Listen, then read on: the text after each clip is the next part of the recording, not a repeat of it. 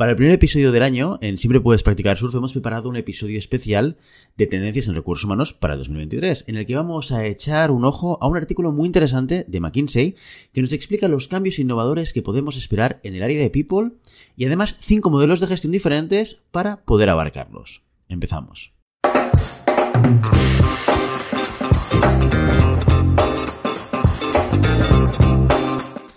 El 2022 ya forma parte del pasado con todo lo bueno, bueno y todo lo malo que nos haya podido dejar pues, los últimos 12 meses. El mundo avanza y ya estamos en el 2023. Venimos de una todavía reciente pandemia mundial, la guerra de Rusia en Ucrania, que dentro de dos meses pues llegará al año, y la amenaza casi constante de la llegada de una nueva crisis económica que dicen irá acompañada de una gran recesión.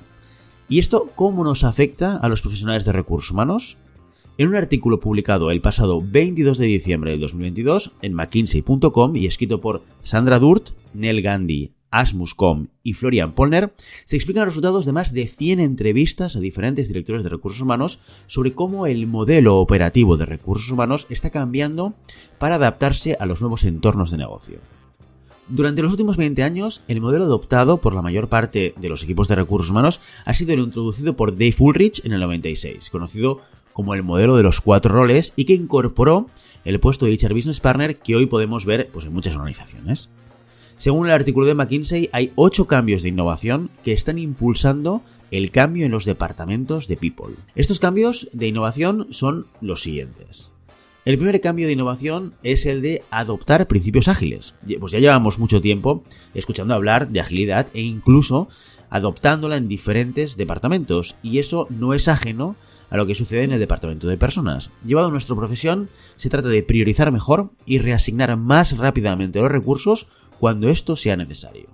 El segundo cambio de innovación es el de buscar la excelencia en la experiencia del empleado.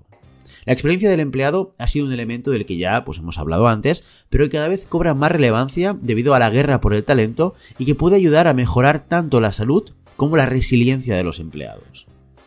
El tercer cambio de innovación es el volver a empoderar a los líderes de primera línea de negocio.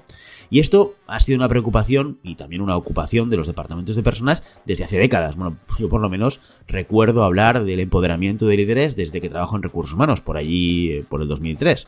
Pero esta vez con un foco en crear interacciones centradas en el ser humano, reduciendo la complejidad y poniendo los procesos de decisión allá donde pertenecen. El cuarto cambio de innovación es el de ofrecer servicios de recursos humanos individualizados. Pues el entorno multigeneracional y multicultural crea y está creando organizaciones donde lo estándar pierde sentido frente al foco en el individuo, como soluciones modulares. El quinto cambio de innovación es el de productivizar o convertir en productos los servicios de recursos humanos.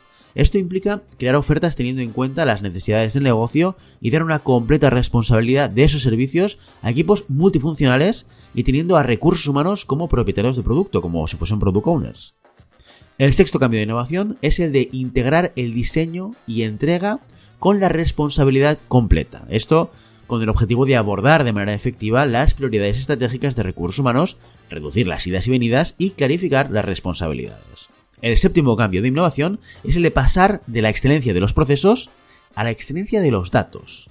Y esto implica incorporar la inteligencia artificial y el machine learning en los procesos de toma de decisión. Y finalmente, el octavo y último cambio de innovación identificado por McKinsey es el de la automatización de soluciones de recursos humanos, que en esto pues llevamos muchos años, pero queda recorrido que nos permite seguir impulsando la eficiencia y capitalizar el poder de la digitalización también en recursos humanos. Vistos estos ocho cambios de innovación que están afectando a los recursos humanos, la gran pregunta es cómo un equipo de RH de People puede enfrentarse a estos cambios. Antes de revisar los cinco modelos de trabajo, dejadme que os recuerde que tenemos una newsletter semanal una newsletter muy poco convencional, no es la típica newsletter en la que te hacemos un recordatorio de los artículos del blog.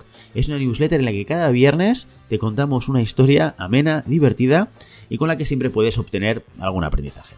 Bueno, casi siempre. Si te interesa y sientes curiosidad, te dejo el enlace en la cajita de información. Y ahora sí, vamos a ver esos cinco modelos para encarar los retos en recursos humanos. Según los autores del artículo, el modelo de Ulrich se ramifica en cinco modelos que apuntan con mayor foco a algunos de los cambios anteriormente mencionados. El primer modelo es el que llaman Ulrich más o Ulrich Plus. Es una adaptación del modelo clásico de Ulrich y lo solemos encontrar en empresas multinacionales con modelos comerciales maduros y estables. Este modelo se caracteriza porque los HR Business Partners toman la responsabilidad de los centros de excelencia.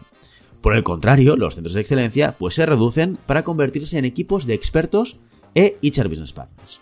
Estos se apoyan en servicios externos globales con operaciones digitales. De hecho, según este estudio, muchos directores de recursos humanos creen que el modelo clásico de Ulrich no está a la altura de los desafíos actuales de recursos humanos, ya que los HR Business Partners carecen de las habilidades y el tiempo para mantenerse al día con los últimos desarrollos de recursos humanos, así como los centros de excelencia limitan las reacciones ágiles. El segundo modelo es el llamado Agile. Este es un modelo generalmente utilizado en organizaciones que experimentan un rápido crecimiento o discontinuidad.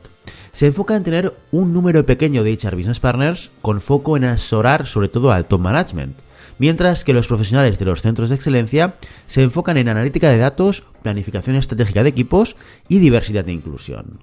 Finalmente, los recursos liberados se enfocan en implementar proyectos multifuncionales. Los directores de recursos humanos que están a favor de este modelo buscan aceleración y foco en la ejecución. El tercer modelo es el llamado X-Driven o impulsar la experiencia del empleado. Las empresas que emplean este modelo dependen en gran medida de su mejor talento, con un pequeño conjunto de competencias claramente definidas.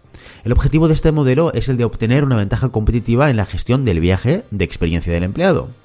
Esto implica asignar recursos hacia los momentos que realmente importan como por ejemplo que los expertos de recursos humanos, de tecnología y de operaciones tengan la responsabilidad total en la planificación, desarrollo e implementación de un proceso de incorporación crítico, de un onboarding.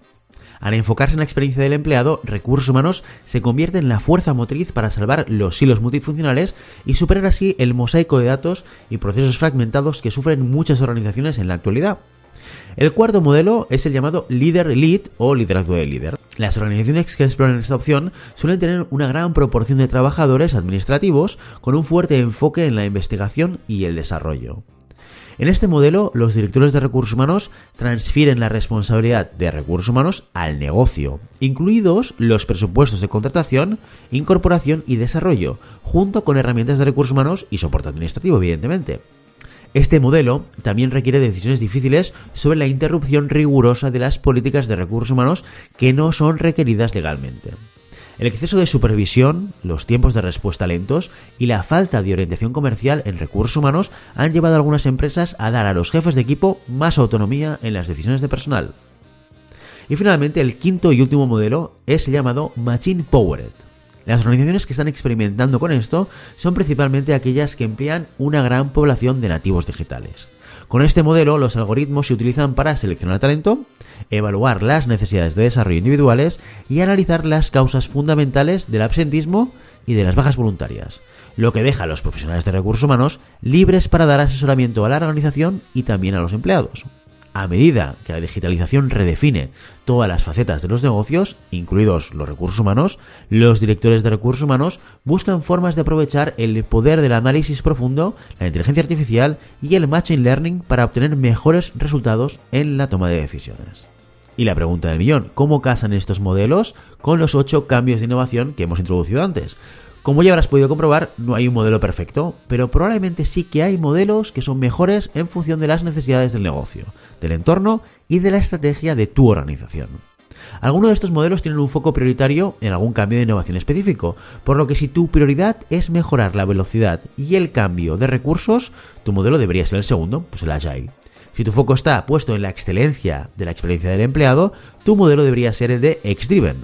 Si lo que quieres es empoderar a los líderes, el modelo más óptimo evidentemente es el cuarto, el Leader Lead. Y si lo que quieres es pasar de procesos a inteligencia artificial, Big Data y Machine Learning, tu modelo es el Machine Powered.